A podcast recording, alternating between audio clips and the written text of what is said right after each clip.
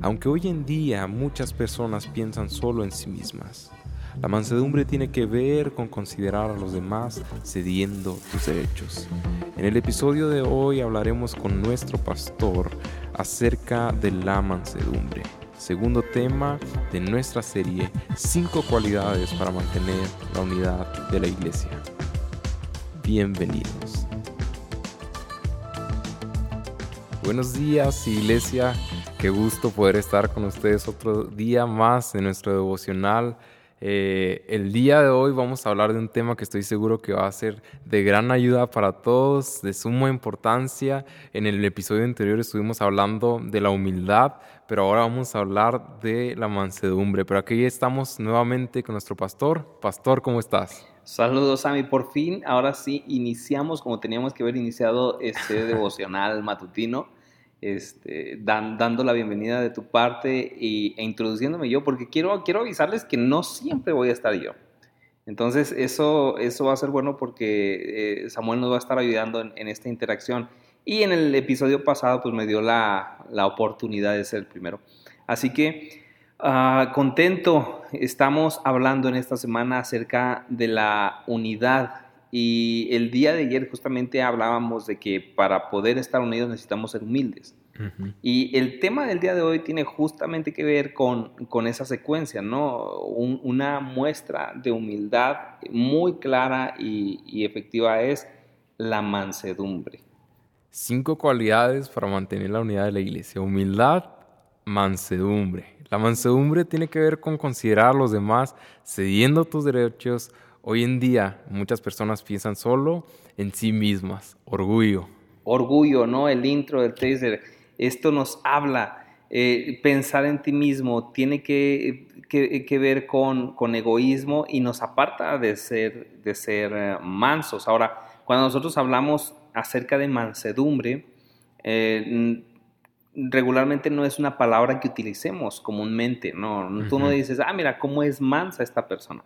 de hecho, cuando tiendes a escuchar acerca de la mansedumbre es cuando justamente quieres denotar lo contrario. Y aquí en, nuestro país, en México, hay una, frase, un dicho que, cita lo siguiente, soy manso, pero no menso. ¿A qué crees que se refiere esta, como que relacionan, y es bien curioso e interesante, porque relacionamos la mansedumbre con de ser dejados. Con la mensodumbre.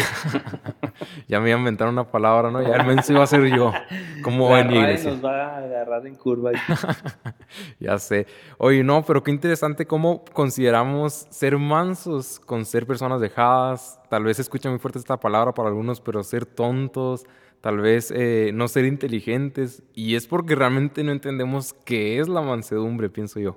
Correcto, y, lo interesante de la mansedumbre es darnos cuenta cómo es que es modelada bíblicamente, no es nada más utilizar una palabra dominguera, ¿no? Como decimos, o rimbombante, sino eh, ver cómo, cómo funciona en, en nuestra mente, cómo funciona en nuestro diario vivir, y, para ello debemos de tomar en, de base la palabra de Dios. Mateo 11, 29, el Señor Jesucristo dice lo siguiente, tomen mi yugo sobre ustedes y aprendan de mí. Fíjate, el modelo es Él.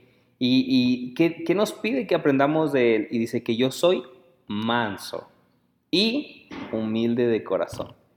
Y hallarán descanso para sus almas. Wow. Ahorita, en, en el episodio pasado, nosotros veíamos cómo eh, el, uno de los principales problemas, ¿no? O de los principales indicadores que, que, nos revelan que en realidad no estamos siendo humildes era justamente creer que soy humilde. Entonces, bajo esta perspectiva nosotros pudiéramos decir, mira, pues Jesús no estaba haciendo nada humilde. Sí, él, él se estaba poniendo de ejemplo. Pero recordemos esto, Cristo es Dios. Totalmente. Y, y nos, su palabra es verdad. Y nosotros no podemos decir, ay, mira, y este, que, que, le faltó humildad a Cristo. No, porque realmente Él vino a establecer a nosotros un modelo de cómo debíamos de vivir.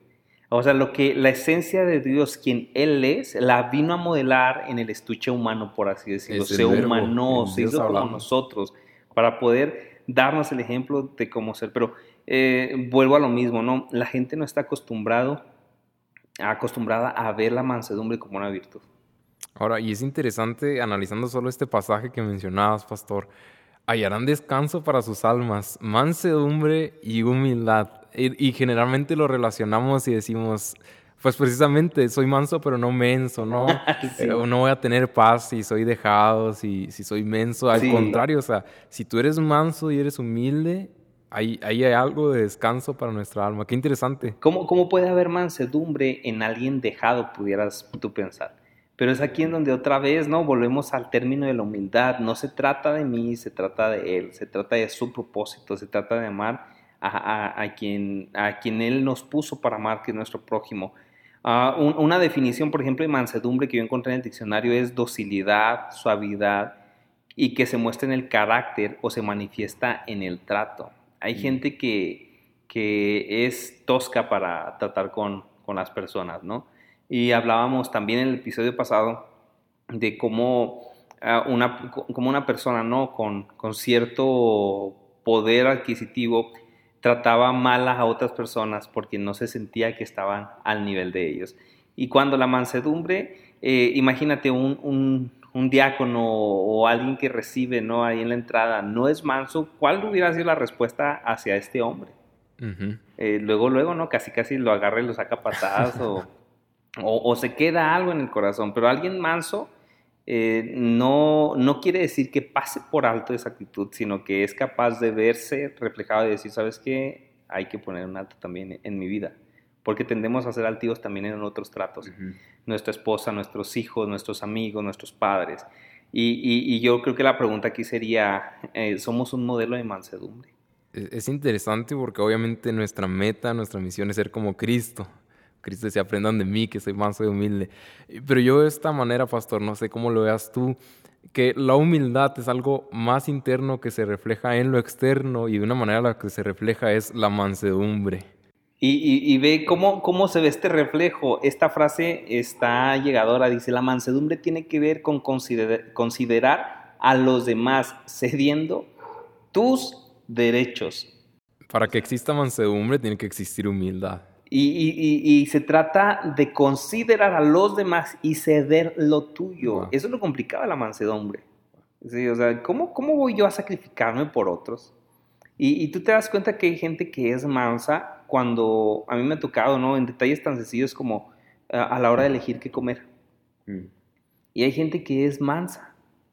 y casi nunca come lo que quiere y otros pudieran decir, no, ese es menso. No, no, no. Hay gente que buscando el bien común está dispuesto a sacrificar su privilegio. Sí, totalmente. Y es pensar en los demás antes de pensar en mí. Completamente. Fíjate, uno de mis hijos, Santiago, tiene un corazón muy noble con respecto a este tipo de cosas. No mm. estoy diciendo que Liz no, ¿verdad? Pero eh, de alguna manera se le ve más manifiesto a él él constantemente está buscando, ok, ¿cómo puedo yo guardar lo que me han dado? Y te voy a poner un ejemplo, él cumplió años en abril y alguien le dio 500 pesos. Entonces, si nosotros le damos 500 pesos a un niño como un, este, con, con no, voy a decir malo ni nada, sino a un niño con una, con una inocencia promedio, con un interés promedio, con, con un niño de promedio, ¿qué es lo que haría? Inmediatamente. Se lo gastan dulces. Sí, voy a ver si me compro, ya vi que quiero. Y, él bien contento, recuerdo que dice, y ya, ya lo tengo aquí guardado. Y le digo, ¿y para qué lo guardas? Pues para sus regalos. Entonces él dijo, voy a guardar este dinero. Bueno, pregúntame cuánto de ese dinero le queda, ¿verdad? Pero la intención de su corazón era justamente esa. Pero pensaban los demás antes Tengo, ajá, para cuando sea el día del padre, me decía, cuando sea tu cumpleaños, cuando sea el de mi mamá, el de mi hermana, que regalarles. Entonces se manifiesta, ¿no? Eh, de alguna manera es, es un ejemplo, porque la, la, mansedumbre no es ser dejado, la mansedumbre es justamente ceder tus derechos por amor a otros, por el... Ahora, ¿cuál es la máxima muestra de eso? Cristo. Definitivamente. Ahora, ¿cómo se ve alguien que no es manso, pastor? ¿Cómo lo podemos identificar? O a lo mejor unos después de escuchar esto vamos a decir, ah, caray, no soy tan manso como creía. Cuatro declaraciones básicas. Son duros o groseros con quienes tienen diferencias. Mm. Sí, tenemos diferencias y, y, eh, actúas duro o groseramente. Este, dos, Ah, algunas veces ridiculizan a aquellos que, eh, con quienes no están de acuerdo. Sí, gente que no estamos de acuerdo y te empieza a ridiculizar con algo que ni siquiera va con el tema, pero por el simple hecho de hacerte sentir mal. No se está haciendo lo que yo quiero, entonces voy a encontrar algo que le pueda perjudicar a la persona porque a todos les gusta la idea de esa persona y no la mía. Y, ahí empieza a manifestarse la no mansedumbre, que es el egoísmo, ¿no? Tres, creen que, ellos, que a ellos nunca les va a pasar. ¿Eso qué quiere decir, pastor? Es, por ejemplo, Samuel eh, comete un error y yo voy contigo y te reprendo de tal manera como si yo nunca fuese a cometer un error de esa manera. Y la escritura nos enseña, ¿no? O sea, ten misericordia, considerándote a ti mismo como alguien que es propenso también a cometerlo. Entonces, eh, es, es, es, son estos, ¿no? Que, que, creen que nunca les va a pasar, por eso se comportan de esa manera. Y por último, en, este, en estos ejemplos que tenemos, se olvidan de que ellos también han fallado. Esa es otra, ¿no? Gente que habla así como con, tan, con tal autoridad que tú dices, wow, o sea, este hombre, esta persona es, perfecto. Pero quien los conoce dice, no manches, o sea, que ya se te olvidó. ¿Cómo se atreve a decir ¿Cómo te atreves tú a hablarle de tal manera a tal persona si tú hiciste lo mismo? Si eso está en tu historia, se te olvidó, a mí no. Y, y cuando a nosotros se nos olvida nuestro pasado, eh, siempre va a haber alguien que te lo recuerde.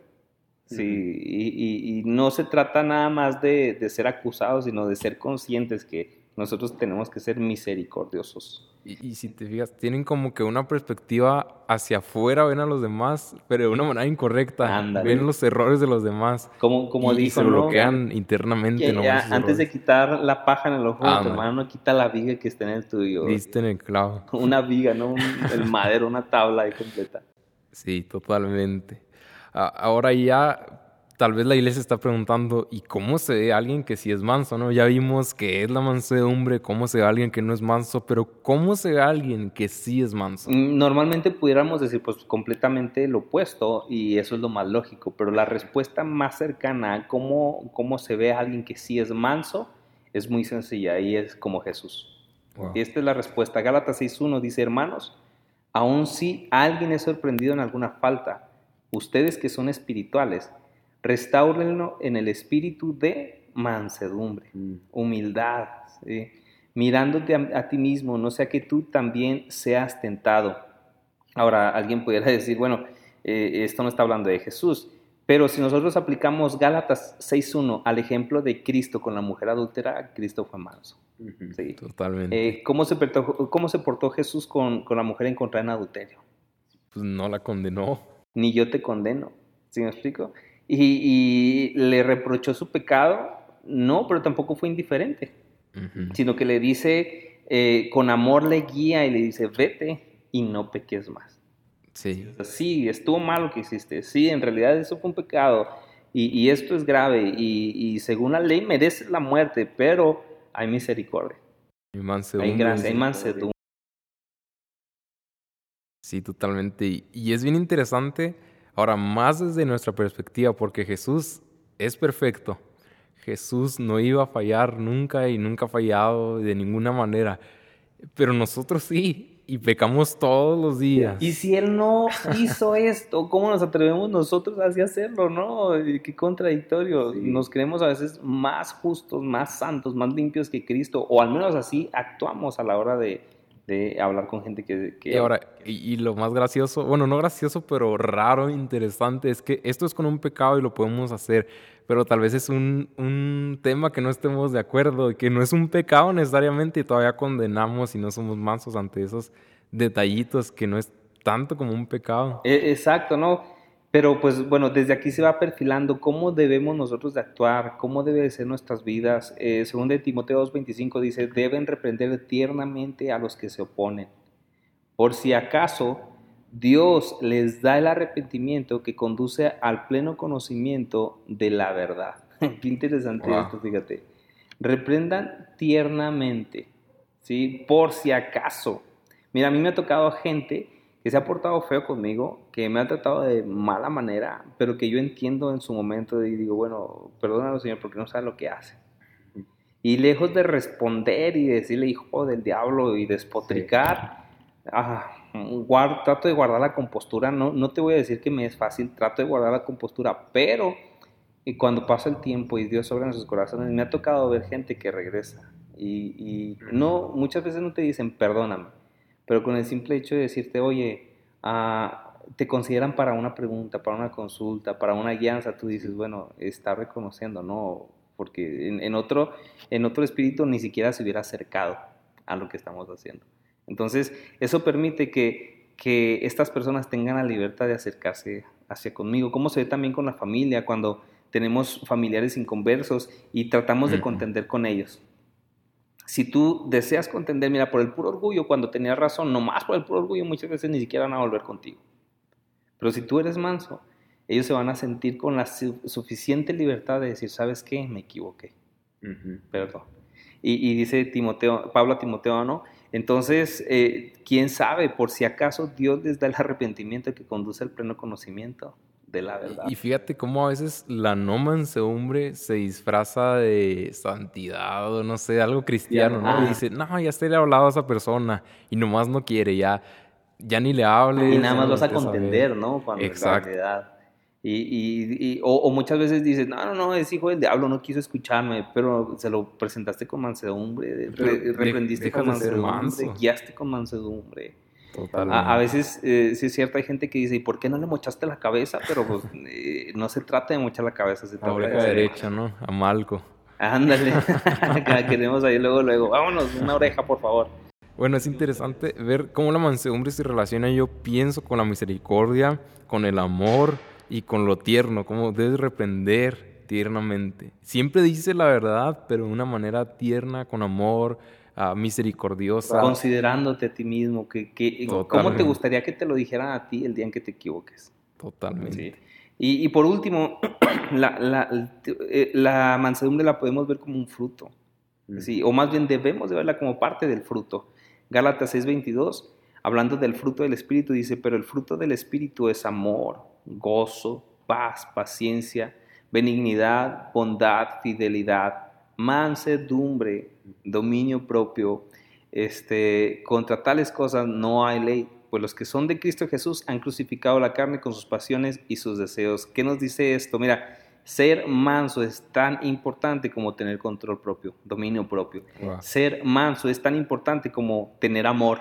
Ser manso es tan importante como tener gozo y paz, porque entra en el mismo fruto. No son los frutos del Espíritu, es el fruto. Y, tú no puedes ser congruente que tú seas una persona llena de gozo, de paciencia o, aparentemente de amor y que a la hora de interactuar con alguien en una corrección no, no seas manso. Totalmente. Y se va a relacionar como el primer versículo que leíamos y hallarán descanso para sus almas. Ah, la paz. Ahí está. Ahí está conectado. ¿Alguna conclusión, pastor, que nos dejas? ¿Qué pues, piensas? Cuidado con ser, eh, utilizar la frase de soy manso, pero no menso. Sí, eh, en ocasiones ser manso suena a ser menso para el mundo, para quien no entiende nuestro corazón, para que, quien no sabe lo que Dios ha hecho en nuestras vidas.